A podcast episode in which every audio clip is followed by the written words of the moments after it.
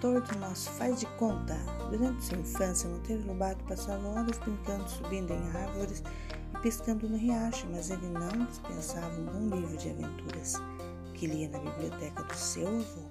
Mas o que tinha os seus livros tão especial para transformá-lo em um dos nossos maiores autores, inventor da própria literatura infantil infanto-juvenil no país, cansado de fábulas importadas, ambientadas na Europa e traduzidas para o português de modo confuso, Monteiro Lobato imaginou um cenário especial e bem brasileiro para seus personagens.